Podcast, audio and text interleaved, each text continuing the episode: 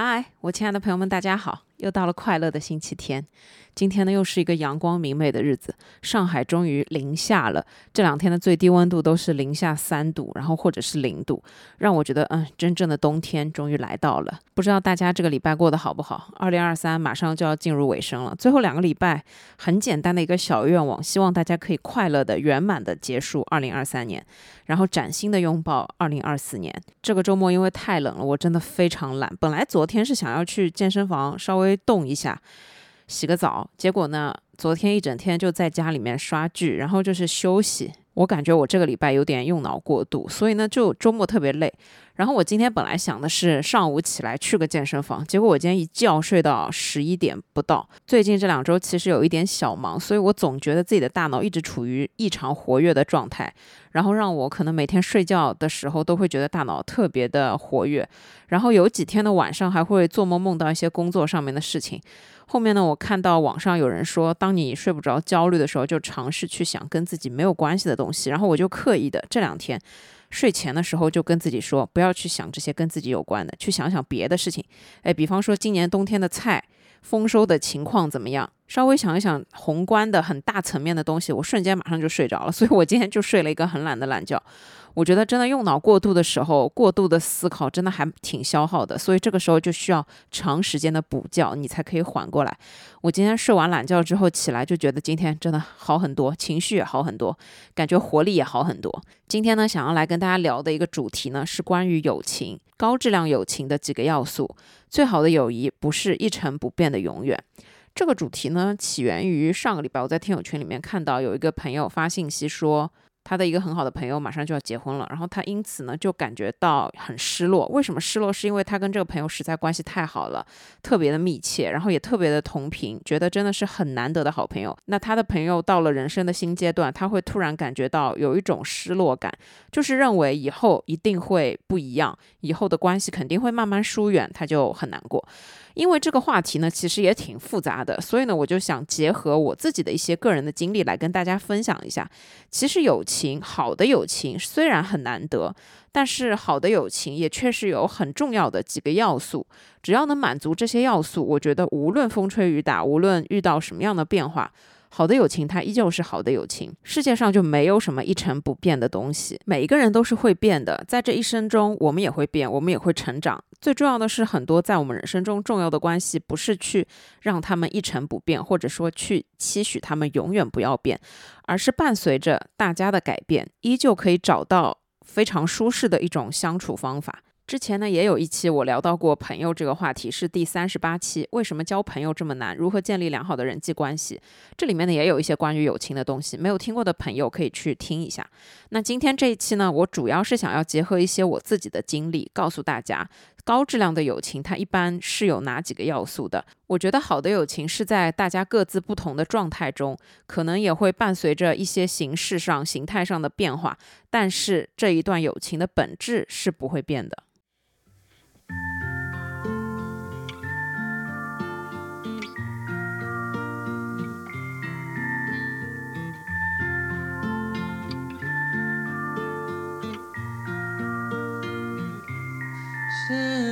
With a kiss if ever I need to. I can feel your love when I cannot be with you. What more could offer this? So please send my heart 首先呢，我想先来说一下关于友情的几个阶段。我觉得伴随我们长大，伴随我们的人生不同的经历和不同的阶段，我们所认识到的朋友的情况。背景是不一样的。我觉得整体来看，是伴随着我们的长大，伴随着我们阅历和经验的丰富，会决定我们对于朋友的一个要求。同样，也是因为你对于自己的要求提高了的时候，你会对于你结交的这些朋友的提高。我们的成长阶段决定了我们遇到的朋友是什么样子的。有一句话说：“你是谁，你就会吸引什么样的人，你就会遇到什么样的朋友。”这句话其实也是很好的概括了，当我们在不同的阶段。我们对于朋友的诉求和我们当时能遇到的这些人。我自己总结的一个交朋友的阶段，它是在我们很小的时候，因为周围的最近的距离会让我们成为朋友。比方说幼儿园的时候会和住得近的成为朋友，上了小学之后会和同桌或者前排后排距离最近的成为朋友。再到初中、高中的时候，这个时候你会根据自己的喜好，去根据每一个人的风格，去选择自己喜欢的一种风格，感觉自己风格跟他差不多，然后成为朋友。在大学的时候，我认为确实会以宿舍为单位形成一个最小的朋友圈，但与此同时，你也会发现，可能在跟你的宿舍里的朋友接触的时候，发现大家的兴趣爱好差很远，但是你可能和隔壁寝室非常聊得来。再长大一点，刚工作的时候，我认为志同道合是我们交朋友的非常重要的一个条件。那当我们把所有这些人生阶段都走过一遍的时候，你会发现，最终留在你身边的几个朋友，最坚固的几个朋友，让你。有最大安全感的几个朋友，他可能满足的就是相互在乎、相互理解、相互支持这几个重要的观念。我觉得从我自己身上，我就看到了，不论我是什么时候认识的这些朋友，不论我是从哪一个人生阶段得到的这些朋友，但是现在他还依旧能留在我的身边。现在我们依旧可以保持非常良好的关系的最核心的就是大家还是三观一致，大家还是理念一致，而且大家还是相互关心和相互理解，并且。在重要的时刻，大家还是相互支持的。这里呢，有一点是要肯定的：我们每一个人从哪一个阶段去获得自己最好的朋友，这件事情是因人而异的。每一个人的情况都不一样。你可能和小时候认识的朋友到现在关系都一直很好，你也有可能小时候的朋友一个都已经没有联系了。但是大学跟你住一个宿舍的舍友。到现在跟你关系都很好，也有可能你过去所有的这些同学都已经跟你不在一个地方了，你已经到另一个城市去奋斗。你是通过工作的机会认识了自己比较好的朋友，或者是自己出去玩，因为自己的兴趣爱好结识了很多新的朋友。就所有的这些情况都是有可能，因为我们每一个人都是不一样的。拿我自己来说的话，我最好的朋友现在在我身边的。百分之八十以上都是通过工作，因为工作而认识的。所有这些人都已经不是我的同事了，但是有很大一部分曾经是我的同事。拿我自己来说，在我小时候幼儿园的时候，我觉得我完全不记得我有交过朋友。到小学，小学跟我关系最好的朋友其实就是我的同桌，也是一个女生。但是呢，在前几年的小学同学聚会里面，其实我去的目的是想要见到他，但是他没来。后面虽然加了微信，但是也不怎么联系。就是因为你发现小学时候的这些记忆会在你的记忆深处占据一个位置，但是他可能也就这样而已了。就你不知道你现在出来要跟他讲些什么，你也不知道他经过了哪些人生重要的变化，就是重新再去联系起来这件事情的成本是有点高。在我们都很小的时候，大家的认知其实也都差不多，就是差不多的没有，所以这就是一个相互模仿的一个过程，就会和和自己。物理距离比较近的人成为简单的朋友。那到了初中、高中，大家的友谊已经有了一定的改变。这个时候会有风格的出现，这个时候会有个人风格的出现。这时候呢，你就会根据自己喜欢的风格去结交一些朋友。那这个时候的友谊其实也有一点复杂。一方面呢是有成绩这个因素，一方面呢是有大家的认知都在逐步的提升。这个时候呢就会滋生出一些同学和同学之间的比较啊、嫉妒心啊等等的。所以初中、高中的时候已经开始。有了这样一些人情世故的东西。但总体来说，我觉得初中、高中的三观也还是一个比较不成熟的状态。那个时候很懵懂，那个时候面对感情、面对生活、面对自己的将来，都是很懵懂的一个状态。所以三观发展的也并没有很成熟。这也就是为什么很多初中、高中时候关系很好的朋友，长大了发现大家变化都特别大，好像和之前认识的人已经完全不一样了。这其实就是因为当时的三观还没有完全的健全。但是后面随着工作、随着长大，三观慢慢健全了的这个时候，你才会发。发现没办法成为朋友，这就是一件很没有办法的事情。因为三观确实是我认为在友情和任何其他的亲密关系当中非常至关重要的一个环节。再说到大学，我觉得在大学的时候分配室友这件事情是非常随机的，但是大家都会把它看作是一种缘分。确实，如果你被分配到了天使舍友，你的大学一定会度过的非常充实快乐。但有的时候，肯定是不尽如人意的。你可能运气好，交到了朋友，一直保持到现在。就像我觉得我运气挺好的，我跟我们宿舍另外两个舍友保持到现在，都还是我觉得是很纯洁的那种友谊关系，就是互相关心、互相理解，然后大家在各自的重要阶段都会互相支持。虽然不会经常见面，但是可能逢年过节还是会大家稍微的聊几句。就我觉得这是一种非常纯洁的友谊，它没有任何的破坏它的因素在里面，没有任何的这些复杂的乱七八糟的人际关系夹杂在里面。但我觉得在大大学的时候，因为生活在一起，所以这个时候你们会一起面对很多的问题，并且更重要的就是你们解决问题的方法不一样，会决定了你们能不能成为朋友。就像我大学的时候，我们宿舍本来也是四个人，但是因为就有一个人格格不入，就有一个人他做了很多，就是现在大家也觉得在大学宿舍里面会发生的那种不愉快的事情，就大家能想象到的不愉快都发生了的这样一个人。那后来我们在面对这件事情的时候，我们三个就很团结，我们想要去面对和解决这个问题，我们们三个人的想法是一致的。这就是为什么我们最后三个人还是很团结，现在我们三个人也依旧很和谐的一个很重要的原因，就是在大学的时候，你面对问题、解决问题的方式和方法，也会决定了你们的关系。接下来呢，就是踏入工作。我不得不说，我自己运气比较好。在我刚踏入工作的时候，我周围的那一帮同事朋友真的关系特别好，因为大家年龄非常的接近，大家也可以玩到一起，可以一起玩，也可以一起工作。特别是我其中认识的三个女同事，当时的这三个女同事现在都成为了我非常好的朋友。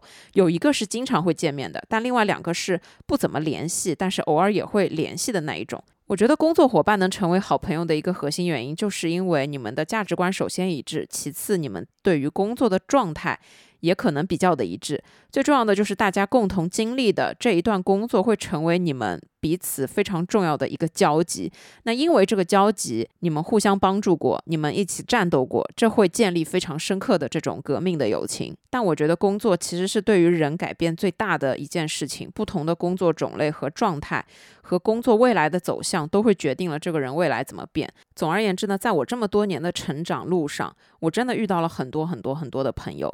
但是其实现在留下来在我身边跟我最亲近的、跟我关系最好、最坚固的那一些，我认为是最高质量的友情，其实也不过就那几个人，一只手可能也就数完了。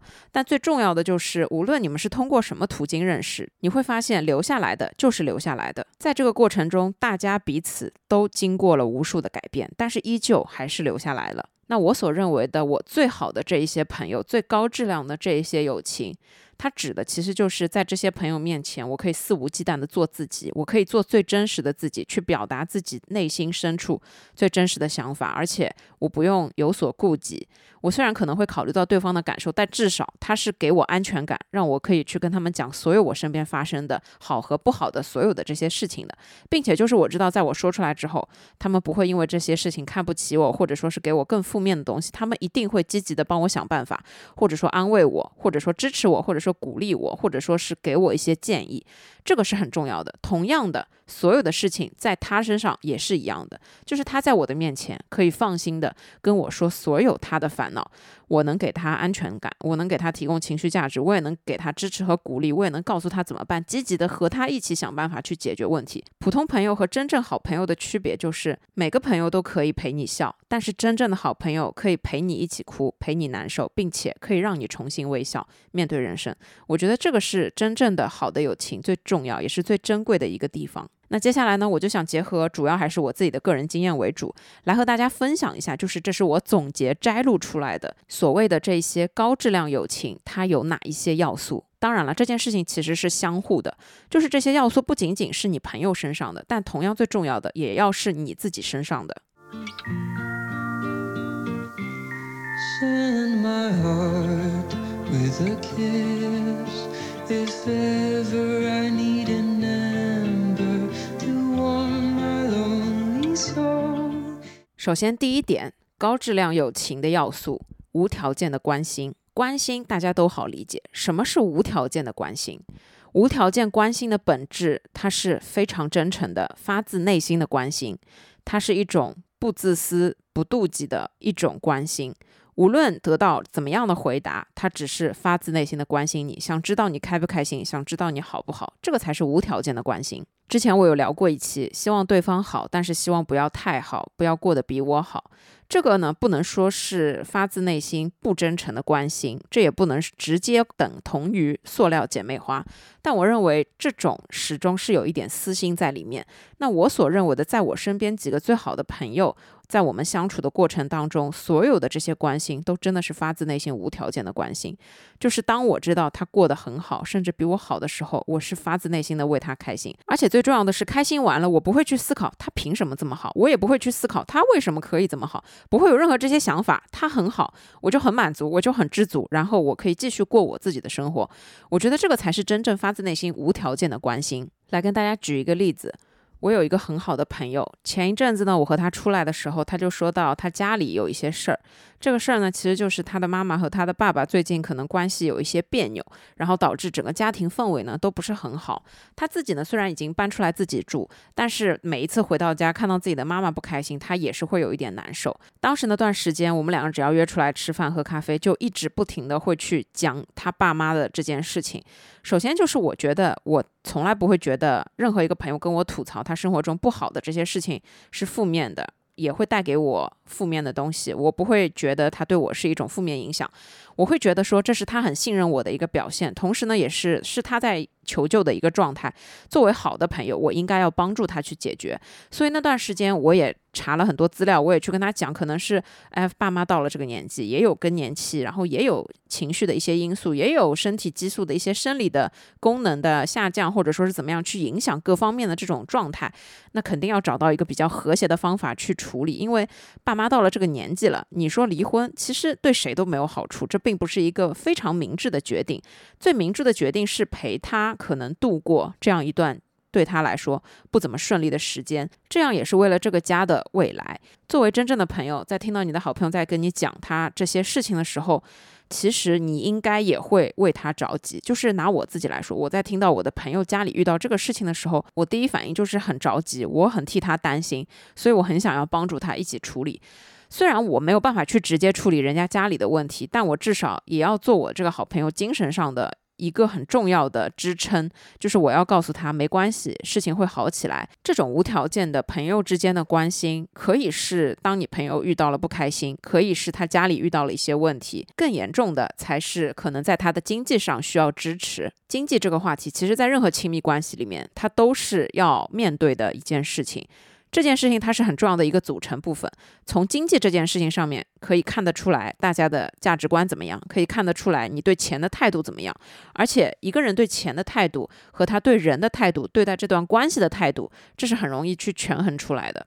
那说到要不要给朋友借钱这种事情，其实在我的概念里面，其实是这样子的：就是如果你的真的好朋友迫不得已来问你借钱，我觉得首先肯定要打好欠条，第二就是。也不是说抱着他不会还的心理准备吧，而是说你要有一定的预判，就是如果他不还你，你们还会不会成为朋友？会不会影响你们的关系？如果你觉得因为是他，所以就算你借他钱，他不还你都可以，那只要你有这种决心，那我觉得借朋友钱就没有太大的问题。有很多的时候，为什么因为借钱的事情就做不了朋友了？也是因为我觉得双方对于金钱概念的理解不一致而造成的。一方可能觉得。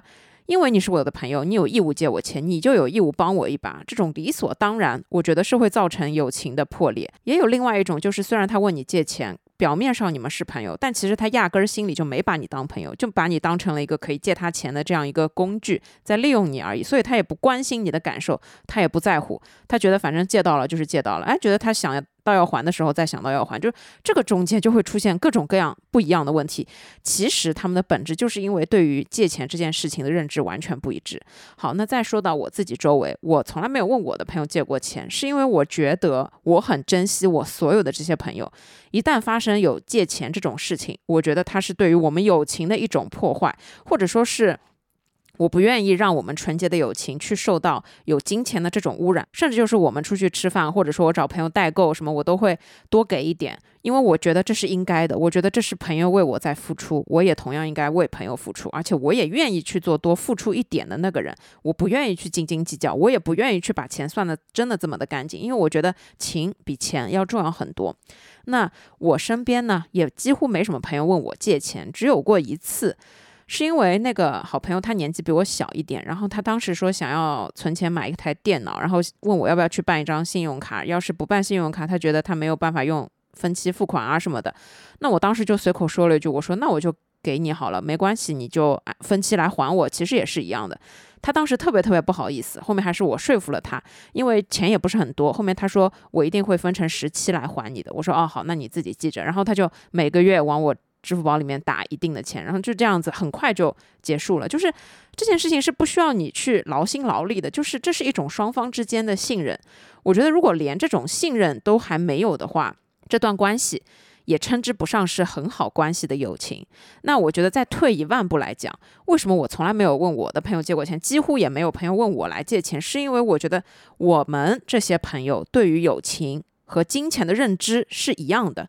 首先就是你也没有迫不得已到这个程度才会去问朋友借，或者是怎么样，你肯定是自己能想办法，不愿意去麻烦自己真正的好朋友的。我觉得这是首先一个非常重要的前提。我觉得张口就。感觉毫不负责任的去找另外一个人借钱，甚至就是成习惯了的这种人，我觉得其实他都不知道要怎么去面对友谊，他都不知道什么是好的朋友，在他人生中可能只有他自己是最重要的。之前也有朋友在听友圈里面提到说，把钱借给朋友，结果就迟迟不还，也没有借条，也没有什么，那这种就是自己很吃亏。我觉得借条归借条，这是一件自觉的事情。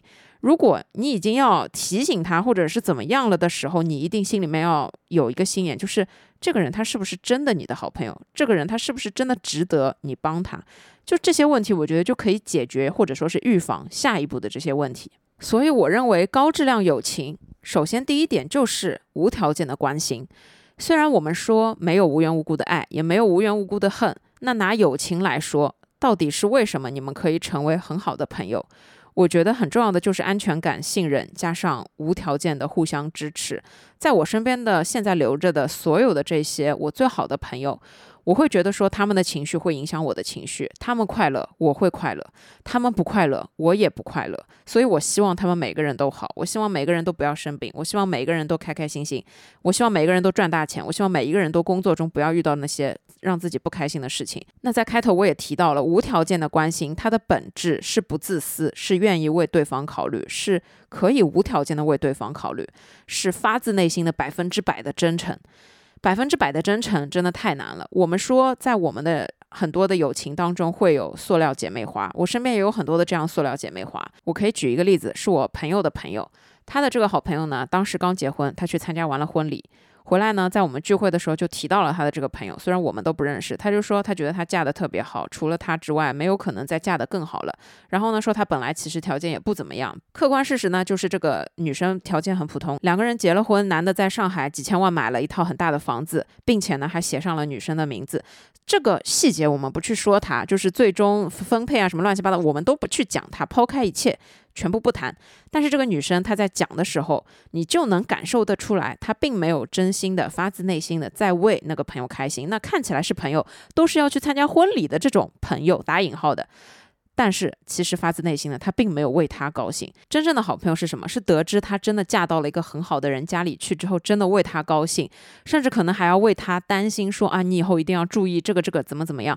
但是他的出发点一定不会是哦，他的条件不怎么样，或者说就是用一种我觉得是我可能在酸的一种口气。去讲这件事情，就你一听就能听得出来，你是不是真正的发自内心在为对方高兴？无条件的关心，我认为是在高质量友情中最基本的，但是是确实最难的一件事，因为它需要抛开你的自私，需要抛开你的嫉妒心，抛开你所有的这一些，我觉得人性中不怎么美好的东西，去用所有的美好来面对这一段友情，来面对你的这个最好的朋友，所有的感情都是相互的。是因为你的无条件关心，对方也会回馈给你的无条件关心。当然，我们这里说的就是高质量友情，它一定是相互的。当他得到了你的无条件关心，却不是这样子回馈给你的时候，那么这段关系它其实就不怎么的高质量。那么这段友情它其实也不会再值得你去投入了。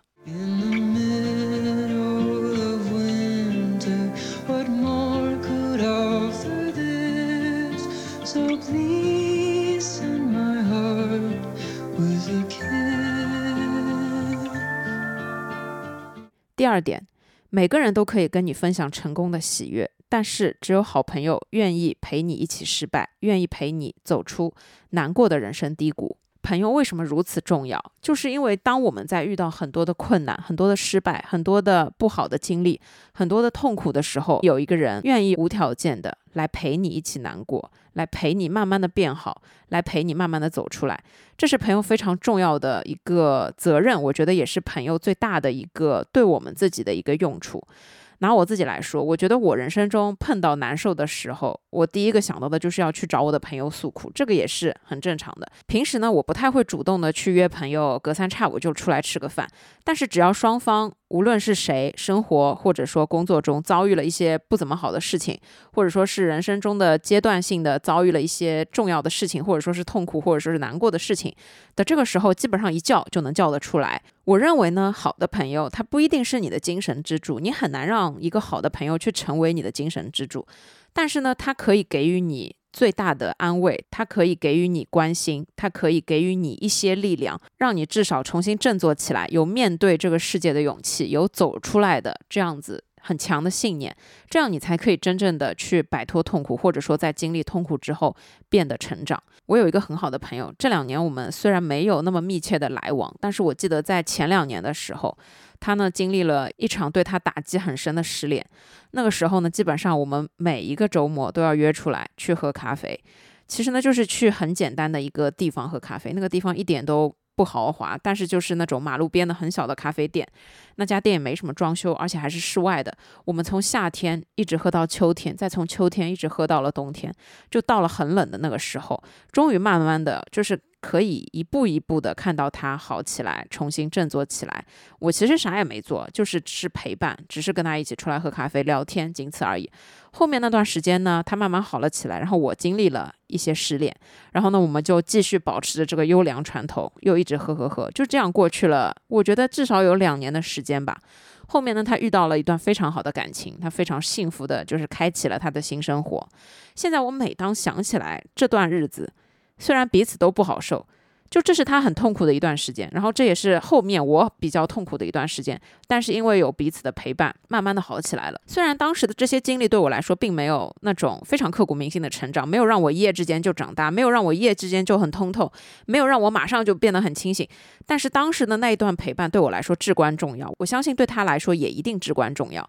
我印象特别深刻的就是有一个时间节点，是他认识了现在的对象，他一开始跟我说他怎么怎么好，但他有一点不放心。就是或者说是有一点没安全感，他不知道会不会又是跟上次一样，他不知道值不值得他投入或者说是付出。这个时候呢，他说我要让你见见他，然后呢就组了一个局让我一起去玩，然后在玩好之后呢，我就跟他说你放心，他一定是一个靠谱的人，你们在一起应该会很开心。然后呢，他觉得啊，他就很开心，他很相信我的眼光。果然，他们现在都还是非常好的在一起。那我觉得这是令我比较欣慰的一个地方。当然，我觉得现在这两年我们都越来越好，甚至就是我现在也不是经常能约他一起出来，因为他其实换了一份工作，他工作非常忙，我其实时间也很不固定，就真的是客观层面的很难约。但是所有的重大的事件，我们都会在微信上跟彼此报告，然后很多的令大家可以高兴的事情，也会彼此的去分享这个喜悦，然后这时候你就会发现快乐的喜悦。你只要简单的去分享就可以了，每一个人都可以和你分享快乐的喜悦，每一个人都可以祝贺你，每一个人都可以替你的阶段性成功胜利感到开心，因为好的事情大家都可以接受，每个人都可以接受，但只有那些不好的事情，只有那些你破烂的情绪，只有那些你痛苦的瞬间，一定要是你真心的好朋友，他才愿意来帮你收拾，他才愿意来安慰你，他才会愿意。用自己的时间去和你待在一起，去陪伴你。他知道他可能什么都做不了，但他至少愿意陪伴你，一起慢慢的走出来。这是一个很长的一个过程，每一个人用的时间都不一样。但是至少在这段时间里面，你可以知道，就算我失去了全世界，哦，我还有你这个好朋友，这就会让你觉得非常的知足。这也会成为你的一种，你会慢慢好起来，你会慢慢走出来的一种信念和勇气吧。我觉得这个是很重要的。所以这就是我说的真心的好朋友，高质量的友情。它很重要的一个标志就是这个好朋友，他是愿意陪你一起难受，陪你一起痛苦，陪你一起走出失败，去迎接美好的明天。这里呢还可以举一个例子，就是我之前不是打拳吗？我在一个拳馆打拳，这个拳馆的氛围其实特别好，它是一个特别团结、很有凝聚力的一个地方，因为教练他就是。全部的教练都是热血男儿。然后当时呢，就是我在很密集的在那边训练的时候，就有很多一起训练的小伙伴会去参加一些业余的比赛，这也是我第一次接触拳击比赛。然后因为我会拍照，所以我一开始也会帮他们拍拍照。然后呢，当时我第一次去参加，就是去看他们其中一个小伙伴的比赛，然后帮他们拍照。那这个时候我会发现。我们这边来的人真的是最多的，但凡有人比赛，到场一定是最齐的。可能他不是天天来上课，可能他是很久之前的学员，他都会愿意到现场来支持。然后呢，我们这个拳馆的实力其实真的挺强的，打打打就一直赢。然后一直到后面有一场，有一个小伙伴他。并不是经常参加这种业余比赛，然后可能自身还是有一些不足的地方，然后呢那一场就输了。输了之后呢，其实我们之前有一个传统，就是每次比赛之后大家都要去大吃一顿，都要去一起庆祝一下庆功宴。这一天输了，大家都感觉到很难受、很不开心，但是大家还是齐刷刷的都坐在饭店里面，大家还是一起在复盘，一起在想到底原因出在哪里，到底是哪里还不够好。当时那个气氛，我突然就感知到了一件事情，什么是战友？就。是每一个人都可以给你祝贺，每一个人都可以在赢了的时候给你支持，给你掌声。但是只有真正的战友，在你失败的时候，他也会对你不离不弃，他也会一直陪伴在你的左右。真正的好朋友对人生非常的重要，因为人生不可能是所有成功的连续。人生是一个个失败的连续，人生就是不断的失败、不断的跌倒、再爬起来的过程。人生就是不断的痛苦、不断的经历，但是不断成长、不断敢于去变得更好的一个过程。那在这个过程当中，如果只有自己，固然也不是不行，但这个时候如果有朋友陪伴你，人生会变得更加的好过。我觉得更重要的是，他会把人生中那些失败的、痛苦的经历。变成你们之间最重要的连接。很多时候，我们说有势利眼的人不要跟他们做朋友，因为只有当你好了，他们才会冲上来；当你不好的时候，他们连一句话都不会讲。但真正的好朋友是反其道而行之，是你有了事情，是马上就能出来陪你，是立刻愿意接你的电话，跟你聊一两个小时。我觉得这个才是友情最重要的一件事情，不是因为你好我才在，而是无论你好或者不好，我都在，我都会在，你都可以放心的知道，我一定会在。I may not live for a long time, still I feel that my soul cries for your love, your love, your love, your love. 第三点，高质量的友情一定是各自成长，但依旧保持同频。这两年大家都在说，交朋友最重要的是同频。最重要的是，你们在同一个频道、同一个阶段，或者说站在同一个人生的高度去看待人生、看待世界。这个同频，我觉得一个是所在的层级、层次所在的格局，还有一个呢，也是人生观、价值观的综合体现。但更为重要的是，你们所认为的什么最重要，是相互一致的，是不会产生太大的差别的。我来举一个例子，我有一个很好的朋友，他跟我一样，都很喜欢买碗筷。都很喜欢买好看的杯子，家里面就是全部都是书，全部都是杯子，全部都是碗。然后我去他家吃饭，他在我面前可以放六个碗，就是分别不同的用途，但反正吃着吃着，我面前竟然有六个碗。说到这个呢，他就会跟我说，虽然家里碗已经很多了，杯子也会已经很多了，但是出去旅游没有办法，就会带一两个回来。出去看到好看的、可爱的、精致的、特别的，也会带一两个回来。我说对啊，这个就是生活的意义，这个就是生活的本质，这个不嫌多嘛，这个你可以换着用，换着心情来，还可以换着拍照片，多好。这个就是生活里面的一些自己认为最重要的组成的部分。然后他说是呀，但是有一些人就是不是这么认为的。他呢有一个认识的人，就是他家里他说只有五个碗。什么叫五个碗？就是他们家里两个人吃饭，然后所有的东西就是只有五个碗。为什么呢？是因为他们觉得五个碗就够了，多了也没地方放。不是说他们家里完全没有生活气，但是就是在这件事情上，你会发现。你一个非常热爱生活、有巨大的这种乐趣来源的事情，在他的概念里面够用就行了，只有五个碗，那么这个就不是同频，就不算同频，因为可能生活它占掉了我一半以上的兴趣爱好的来源，但是对方是一个极简生活，或者说是对于生活没有任何要求，或者说这件事情不会让他感到快乐，他觉得就是够用就行了。就吃外卖和家里自己做概念里面可能是一样的。那这件这么重要的事情上面，你们就没办法共情，你们就没有办法相互理解。你理解不了他，他也理解不了你。并不是说这两种人就一定不能做朋友，这不是很重要的一个做朋友的一定的要素。但我只是说，这种状态相对于我和我的好朋友来说就没有这么的同频。我们再来举一个例子。我所认为的不是同频以及没有办法做朋友的一个例子。我身边有个人做什么事情都是为了发朋友圈，无论是什么事情，无论是今天吃什么还是喝什么，无论什么 whatever，他的目的就是为了发朋友圈。每一次他跟我刚见面，他就说：“哦，我已经想好了，今天朋友圈等一下拍什么什么什么东西，你帮我拍一下或者怎么怎么样。”一次、两次、三次、四次、五次，每一次都这个样子，我就会发现我和他的生活是截然相反的。他做什么东西的目的都是为了给别人看，都是让别人以为怎么样，已经不是发自内心的东西了。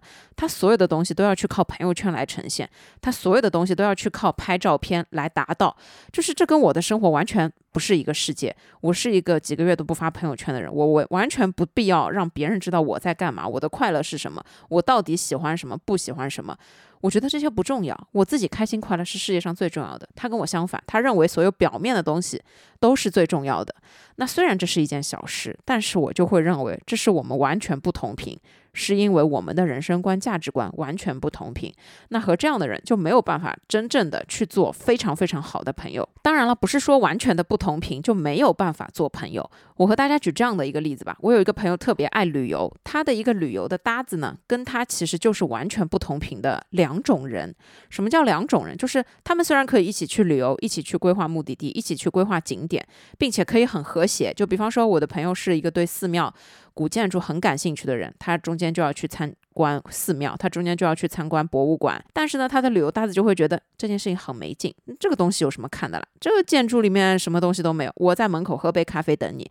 他们可以达到这样的和谐，并且呢，就是我这个好朋友出来了之后，他的搭子还会问他这里面好看的。这个里面的东西有意思的，你都看得懂的，可能会问这样的问题。那我的朋友也会很耐心的去跟他讲怎么怎么样。他们还是很好的旅游搭子，但他们其实完完全全就是不一样的人。能真正成为高质量友情的很重要的前提是一种相对同频。这个取决于什么呢？取决于有没有矛盾。虽然你们不同频，但是如果你们一块儿没有矛盾，没有互相看着不舒服，或者说没有发自内心的去抵触。那就没问题，但是只要有矛盾，只要有抵触，只要有内心的不认同，那么这种不同频就完全没办法做朋友。但是这一点，我想说的就是，我们每一个人都是会长大的，我们每一个人经历过不同的事情，都会多多少少有一些变化。现在的你和十年前、五年前、三年前的你可能都不一样，今年的我和去年的我就有很大的不一样。所有的变化都会让我们的方向产生变化。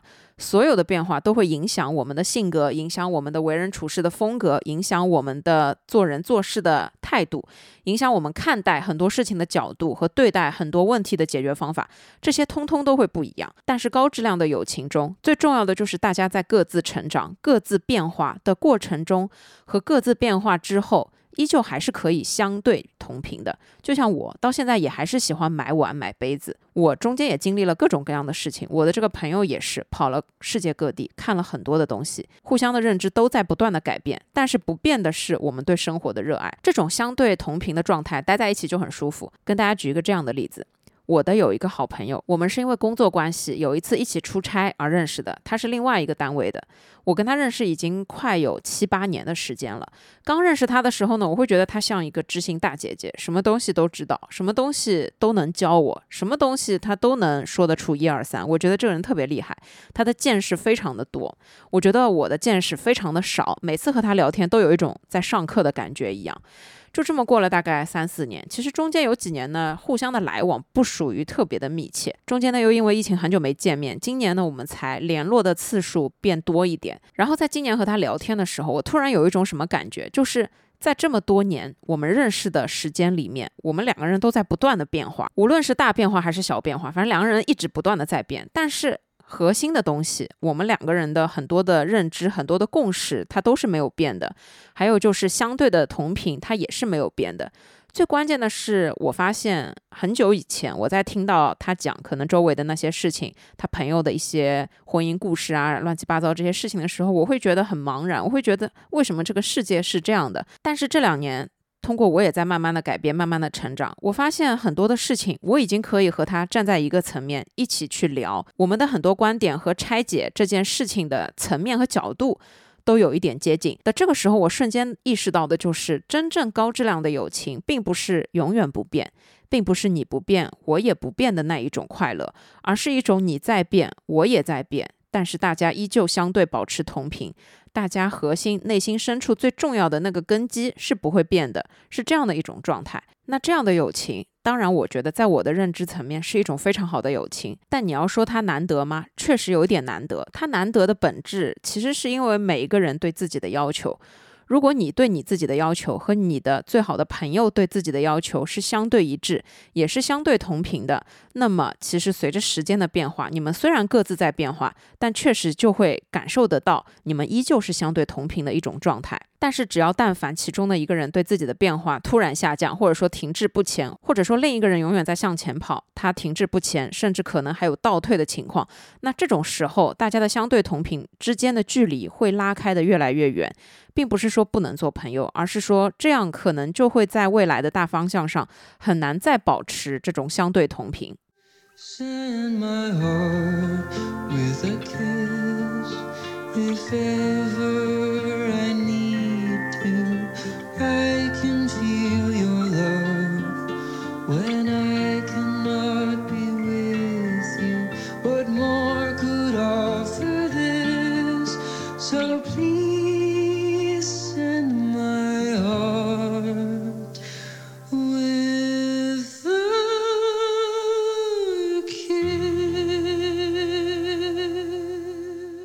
第四点，在友情中也要不忘初心，愿意接受对方的所有变化。和前面一点不一样的是，我觉得并不是只有两个人都在变得越来越好，才可以一直不断的做好朋友，而是说，如果我可以不忘初心，愿意接受对方的所有变化，愿意在他人生不同的阶段一直陪伴他，那么我们也还是可以做一直的好朋友。我跟大家举这个例子。我的大学有一个很好的朋友，他呢就是一个非常性格细腻、非常细致、非常耐心的这样的一个朋友。就是在我大学四年里面，我觉得他真的是对我很重要的一个人。就是他会时时刻刻的去提醒我做一些事情，然后因为我比较的粗枝烂造，我比较的粗心大意。他呢，很多的时候能跟我互补。大学四年，我们处的就非常的快乐。他一定不是我所有的朋友中最出挑、最有性格，或者说最有特点的那一个。但是我觉得他对我来说也是另一种非常重要的存在。就是从他的身上，我能体会到的一件事：我们的友情到现在已经持续了十多年，大学毕业已经很多年了。我看着他谈恋爱，然后我看着他失恋，我看着他结婚。我看着他生小孩，我马上又要看着他换工作，所有的这些过程，我都感觉上是精神上陪着他。就是他在人生中遇到一些很重大的问题的时候，他都会来找我。我们都会一起出去见个面，或者说打一个电话这样子。其实我们对彼此的人生都没有起到任何的重大的作用，但我觉得我们保持的就是不忘初心、不忘最纯洁的这种友谊的一种状态。因为这期间的过程就是他接受我所有的改变，并且还是可以支持我，我也能看得到他所有的变化，但我也愿意安慰他、支持他。不是说他变得怎么怎么好，或者说突然变得怎么怎么不好了，我就会对他改变。就是他任何的变化，我都愿意去接受。我觉得这是很重要的一点。就是回到之前听友群里面那个朋友讲的，他说他觉得他的最好的朋友结婚了，马上他会因为婚姻里面各种各样的事情跟他的关系不再这么的密切，他觉得很失落。回到这一点，我觉得其实不用太担心这件事情的发生，因为我觉得任何关系的维护，它都不是刻意的。你现在这么去内耗，这么去担心这件事情的原因，其实我认为，在我看来，如果是你的真的很好很好的朋友，你会非常希望他幸福。当他迈入人生的新阶段，你会替他开心，这是首先的。替他开心的同时，你不会觉得你失去了他。如果你单方面的认为这是你失去他的一种表现，我觉得可能是和自私有一点点关系。这位朋友有说到，他们之前都会互道晚安。那在我看来，这确实是一件很暖心的事情。但是凭良心讲，我认为高质量的友情，它靠的也不是互道晚安，就是这件事情它重要，它有意义，它对你来说很重要。但是它可能并不是成就这一段友情，让你们可以一直不断做好朋友，让你们成为一辈子好朋友的最重要的事。其实并不是。晚安，它只是一个非常形式化的东西，确实这是一种情感的寄托，但它并不是你们这一段友情中最重要的一个寄托。如果你们只有这一个寄托，那当这件事没有，你们的感情就没有了。那这样的友情是很脆弱的。真正坚固的友情，就是平时可能真的不用怎么联系，但当真的有事情发生了，他会马上站出来，马上来到你的身边。那再说到结婚这个话题，我身边有很多朋友都结婚了，我是看着他们结婚生小孩的，也有很多朋友可能是结了婚之后我才认识他们，但我们依旧保持着很好的关系，我们也是很好的朋友。最重要的核心就是你交朋友的初心。我交朋友的初心很简单，我认可你这个人，我认可你的做事风格，我认可你的三观。我们有共同的喜好，或者说我们有对人生的共同追求，或者说我们在某一方面的认识是一样的，我们又有信任，我们又互相有安全感，我们就会成为好朋友。作为真正的好朋友，接受对方的所有变化是很重要的一件事。我们没有办法改变别人的人生，但我们可以做到的是尊重和祝福。很多的朋友对我们来说，并不是我们去控制的对象，也不是单方面去寄托我们个人自私情感的一个地方。我想和这位姐妹说，如果你的好朋友进入了婚姻，放心，你们的关系应该大概率不会因此而变化。可能你们会时常见不到面，但是没关系，你们依旧可以发信息互相分享，你们依旧可以打电话，你们也可以偶尔约得出来见面。只要是他在一段健康的婚姻里面。他依旧是有自由的，他依旧有见自己朋友的权利。更重要的是，呃，当我们说遇到了一个对的人，他也是愿意去接触我的朋友的，他会愿意去融入到我的朋友，因为爱屋及乌，我也会愿意融入到他的朋友圈子。对他来说重要的那些人，那这样才是健康持久的友情。另外就是结婚这个节点，它并不意味着结束。我觉得。大家都是看童话故事长大的，但是大家都知道，现实生活不是童话故事。任何的谈恋爱的节点，任何的结婚的节点，任何的生小孩的节点，它全部都是开始，后面会伴随着非常非常多细碎的生活的琐碎的各种各样的事情。那作为朋友，在这个事情上面，你也要支持他，因为当他踏入婚姻，他会面对的。就是接踵而来的所有所有的问题，并不是完美的爱情，就世界上不存在这种东西。所以作为他的好朋友，你就等着他会跟你抱怨，等着他会跟你吐槽，等着他会跟你讲很多婚姻里面会发生的这些事情。作为真正的好朋友，就是接受他的改变，但依旧愿意安慰他、支持他。每个人的人生都会有新阶段，每个人的人生都在不断的发生，不断的遇到所有的事情。如果你的朋友但凡因为一些些你的改变，因为一点点你的阶段不同，就放弃和你做朋友，那这种友情就是不值得留恋的。那这种其实就不是高质量的友情，这种也不是你真心的好朋友。这种时刻往往也会让我们去过滤掉一些人。人生这么长，你会慢慢发现，真正留下来的人是赶也赶不走的。真正留下来愿意陪你的人，是无论你怎么改变，他都会一直在的人。同样的，对他来说也是一样。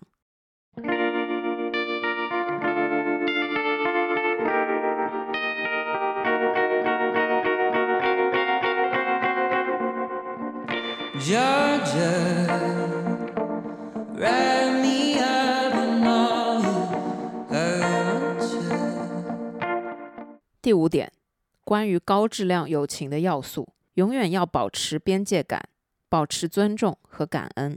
为什么对于最真心的好朋友，也依旧要保持边界感呢？其实很简单，我身边有听过无数的故事。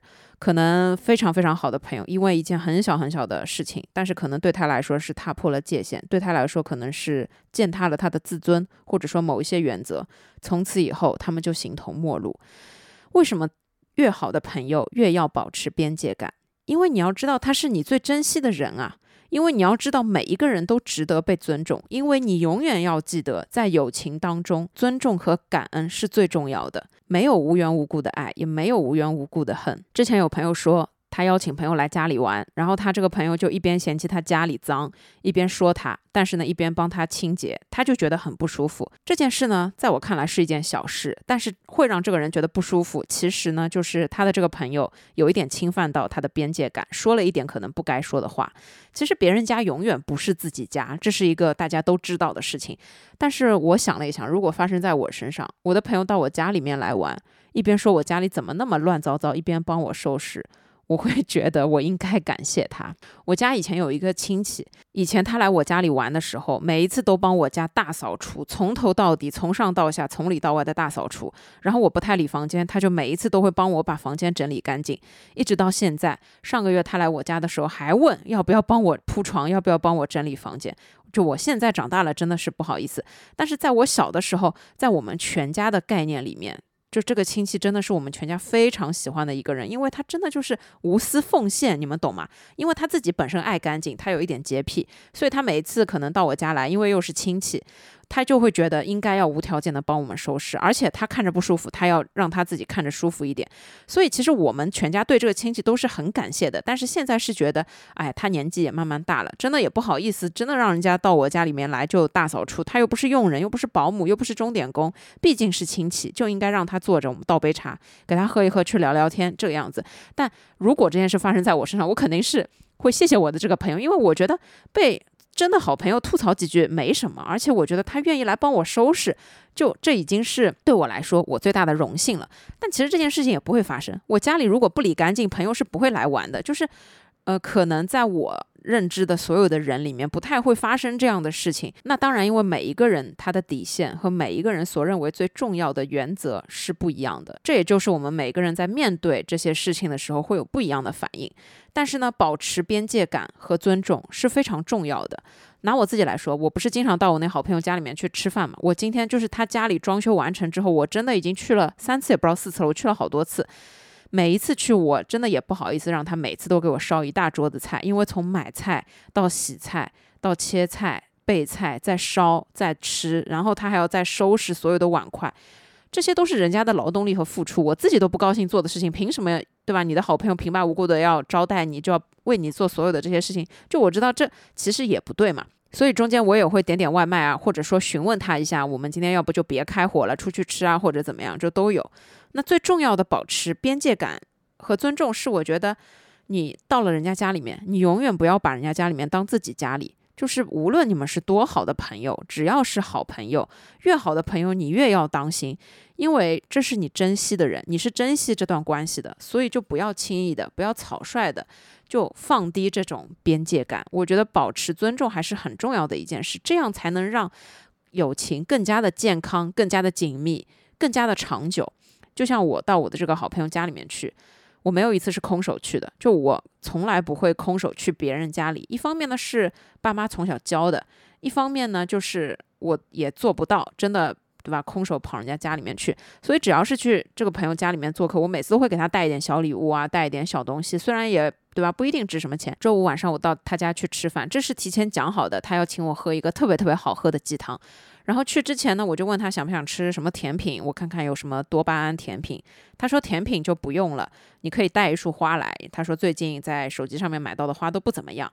那这种提前沟通，其实就是他也知道我不想空手去，然后我真的也很想问他需要什么。于是我就很开心的去楼下给他选了一束花，而且最有劲的是，我在去之前我就想好了，我要么买一束花，要么买个小蛋糕。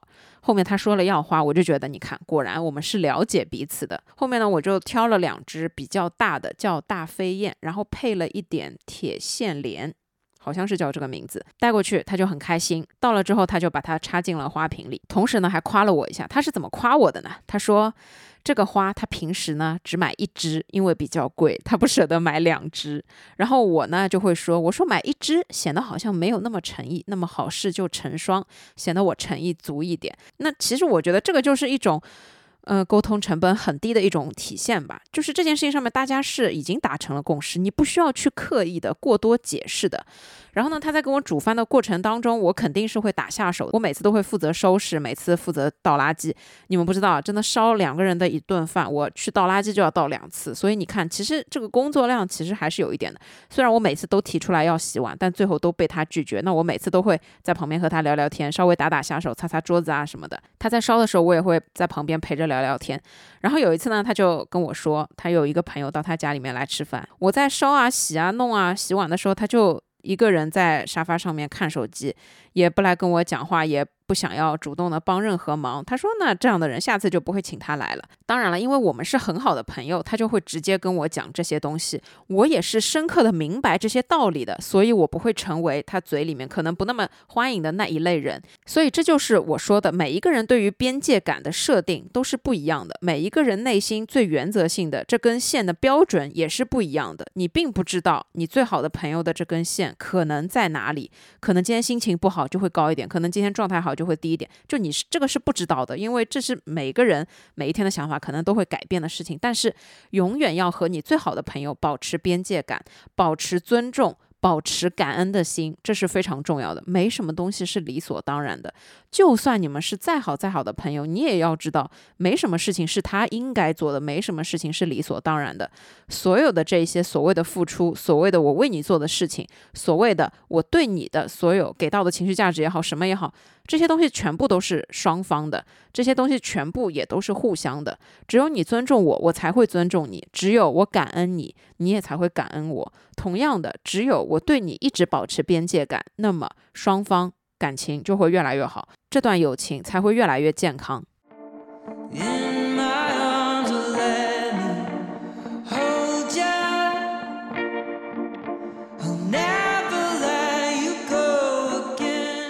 最后一点，拥有过最美好的回忆、最快乐的过去，这也是一种高质量的友情。这一句话呢，我想要表达的意思就是，虽然每个人只能陪你走一段路，虽然你身边的朋友来来去去，每一个阶段都会不一样，但是所有过去拥有的美好，它的的确确就是美好。就是在我的床上贴着很多的拍立得，这些照片里面有很多都是跟我关系特别好的朋友。曾经我们拥有过特别美好的友情，曾经我们创造过很多很多美好的回忆。但是你要说这么多人现在还来往密切吗？当然不是，很多的人现在已经基本上不怎么联系了。很多人出了国、移了民，有很多不一样的情况。我们现在可以说基本上是很久都没有见到过面了，已经不怎么来往了。但是过去创造的这些美好的回忆，它依旧会存在在我的记忆深处。我记得印象很深刻，也是刚工作的那段时间，我办公室里面呢有一个跟我关系特别好的姐妹，她呢是一个特别温柔的女孩子，就是我等于是一个不怎么女孩子的女孩子，她就是一个特别女孩子的女孩子。我记得那段时间，我们两个人都会共同的吐槽去相亲的一些不怎么好的经历，然后呢中午会一起出去吃饭。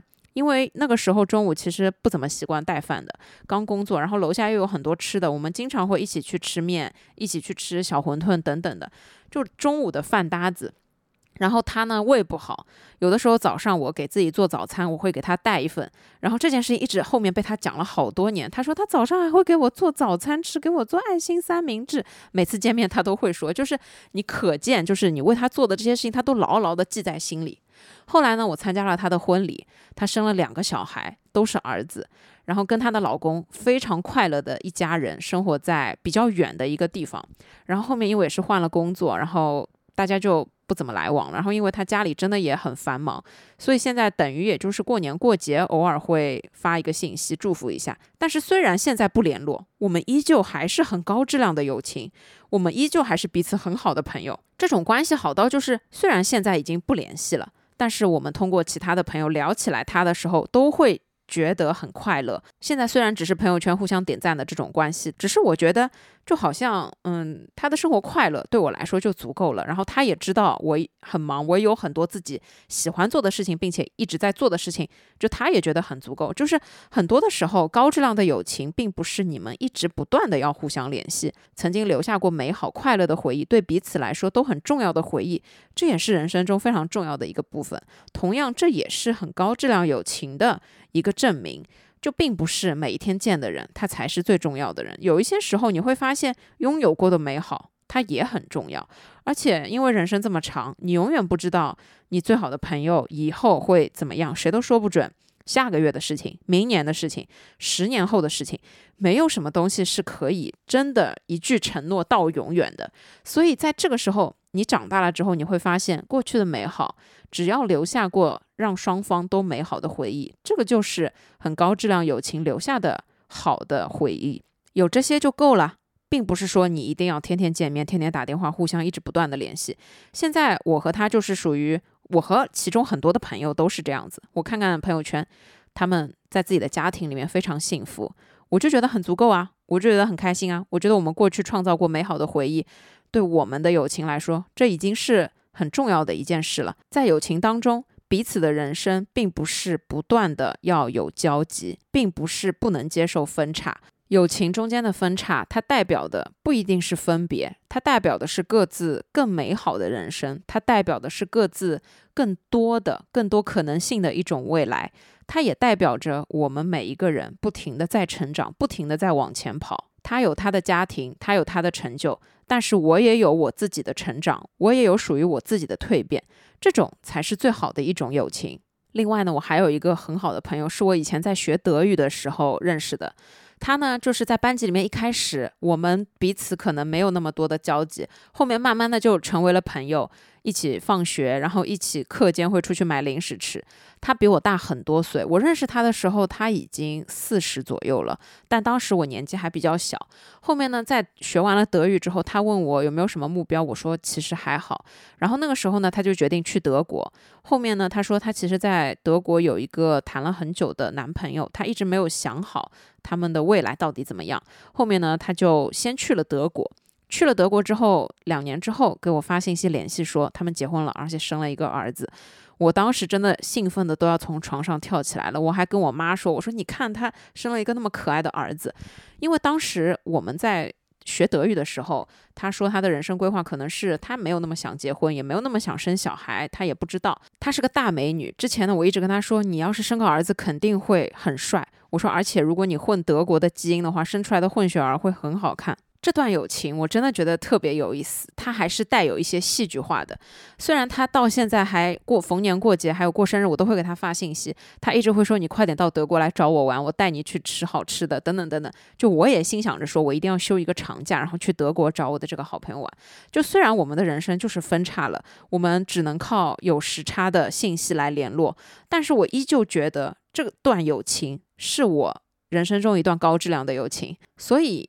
最好的友情，最高质量的友情，并不是说一成不变，并不是说不能接受任何时间或者说距离的改变，也不是说不能接受关系越来越疏远。人生这么长，你遇到的所有关系都不会是一成不变的，而是所有各种各样不同的碎片拼凑起来，你的人生才会璀璨夺目，才会变得丰富多彩，才会变得独一无二。